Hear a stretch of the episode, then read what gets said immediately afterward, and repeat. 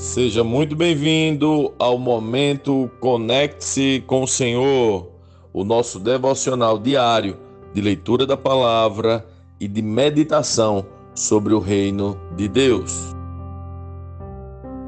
Hoje é o dia da leitura de Gálatas 4. Vamos juntos, hein? Portanto, pensem da seguinte forma: enquanto não atingir a idade adequada, o herdeiro não está numa posição muito melhor que a de um escravo. Apesar de ser dono de todos os bens, deve obedecer a seus tutores e administradores até a idade determinada por seu pai. O mesmo acontecia conosco. Éramos como crianças, éramos escravos dos princípios básicos deste mundo. Mas quando chegou o tempo certo, Deus enviou seu filho nascido de uma mulher e sob a lei. Assim, o fez para resgatar a nós que estávamos sob a lei, a fim de nos adotar como seus filhos. E porque nós somos seus filhos, Deus enviou ao nosso coração o Espírito de seu Filho. E por meio dele, clamamos: Abba, Pai. Agora você já não é escravo, mas filho de Deus. E uma vez que é filho, Deus o tornou herdeiro dele. Antes de conhecerem a Deus, vocês eram escravos de supostos deuses que, na verdade, nem existem. Agora que conhecem a Deus, ou melhor, agora que Deus os conhece, por que desejam voltar atrás e tornar-se novamente escravos dos frágeis e inúteis princípios básicos deste mundo. Vocês insistem em guardar certos dias, meses, estações ou anos. Temo por vocês. Talvez meu árduo trabalho em seu favor tenha sido inútil. Irmãos, peço-lhes que sejam como eu, pois eu também sou como vocês. E vocês não me trataram mal e certamente se lembram de que eu estava doente quando lhes anunciei as boas novas pela primeira vez. Embora minha saúde precária fosse uma tentação para me rejeitarem, vocês não me desprezaram nem me mandaram embora. Ao contrário, acolheram-me e cuidaram de mim como se eu fosse um anjo de Deus, ou mesmo o próprio Cristo Jesus. O que aconteceu com a alegria que vocês demonstraram naquela ocasião?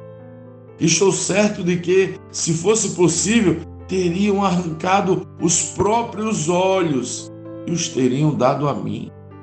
Acaso me tornei inimigo de vocês porque lhes digo a verdade? Esses falsos mestres estão extremamente ansiosos para agradá-los, mas suas intenções não são boas. Querem afastá-los de mim para que dependam deles. Se alguém deseja agradá-los, muito bem, mas o faça sempre e não só quando estou com vocês. Ó, oh, meus filhos queridos, Sinto como se estivesse passando outra vez pelas dores de parto por sua causa, e elas continuarão até que Cristo seja plenamente desenvolvido em vocês. Gostaria de poder estar aí com vocês para lhes falar em outro tom, mas distante como estou, não sei o que mais posso fazer para ajudá-los. Digam-me, vocês que desejam viver debaixo da lei, Acaso sabem o que a lei diz de fato? De acordo com as Escrituras, Abraão teve dois filhos, um nascido de uma escrava e outro nascido de uma esposa que era livre.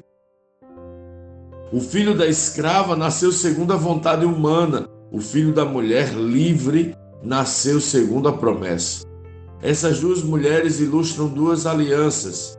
A primeira, Agar, representa o Monte Sinai, onde o povo recebeu a lei que o escravizou. E Agar, que é o Monte Sinai na Arábia, representa a Jerusalém de agora, pois ela e seus filhos vivem sob a escravidão da lei. A segunda, Sara, representa Jerusalém celestial. Ela é a mulher livre e é nossa mãe. Como dizem as Escrituras, alegre-se, mulher sem filhos, você que nunca deu à luz. Grite de alegria, você que nunca esteve em trabalho de parto, pois a abandonada agora tem mais filhos que a mulher que vive com o marido.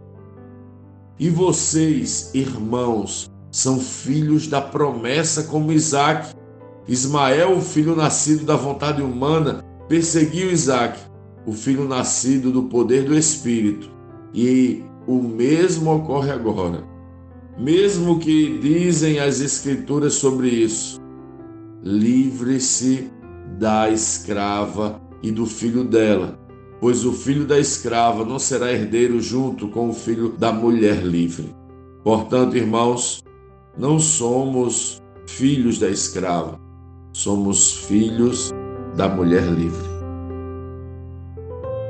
Lendo este capítulo de hoje, nós precisamos responder como Cristo lê esse texto, o que aprendemos nele e que aplicações práticas esse texto deve trazer para as nossas vidas.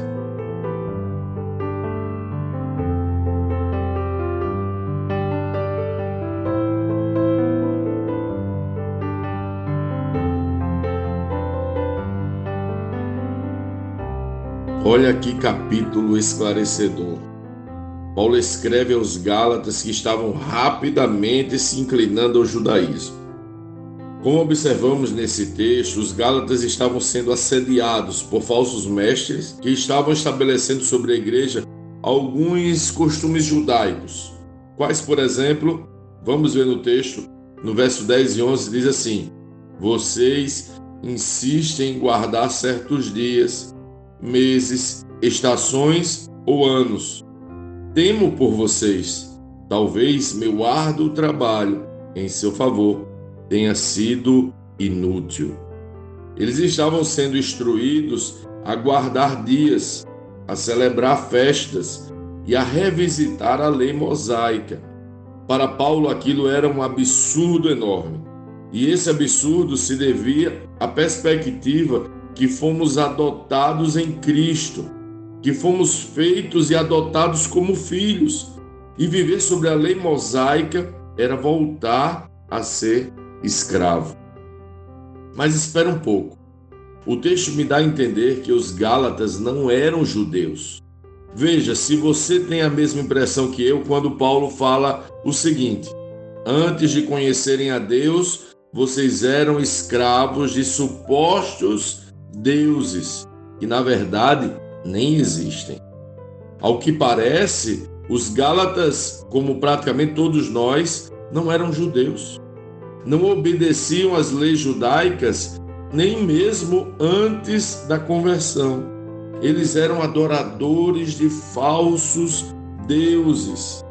Daí eles se converteram, conheceram e foram conhecidos por Deus foram feitos filhos e herdeiros, mas agora, estando submetidos a outros líderes, estavam sendo influenciados a buscar a prática da lei judaica, que nem mesmo antes, quando não conheciam a Deus, quando não eram adotados em Cristo, haviam praticado. Paulo faz um paralelo chocante aqui. Paulo está colocando a prática judaica tão desprezível quanto a adoração de falsos deuses. Meu Deus. Abertamente, ele fala que assim como o filho da escrava deveria ser rejeitado, assim a lei também deve ser. Ou não é exatamente isso que ele diz quando fala, mas o que dizem as escrituras sobre isso? Livrem-se da escrava e do filho dela, pois o filho da escrava não será herdeiro junto com o filho da mulher livre. O que nos resta, portanto, é preservar nossa fé sobre a perspectiva que agora somos filhos do Pai. É viver a alegria de quem foi adotado, escolhido por Deus para ser amado como filho em Cristo. E, portanto, não mais presos a rudimentos, a costumes ou a cumprimento de práticas religiosas para sermos aceitos ou salvos. O fato é que Ele nos salvou, nos adotou e essa adoção é irreversível. Agora somos filhos. Agora, como filhos, então, precisamos viver a alegria de filhos.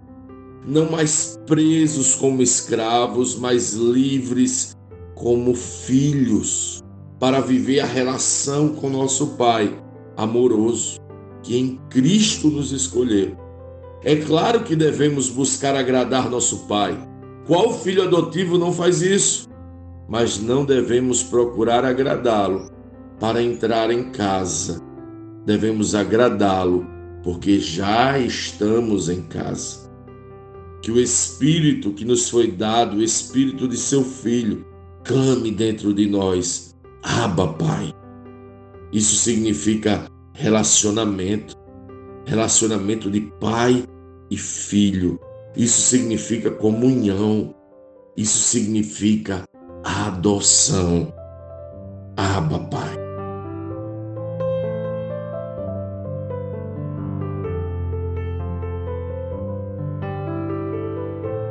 Sim, que bom ter você neste devocional e poder compartilhar o Evangelho.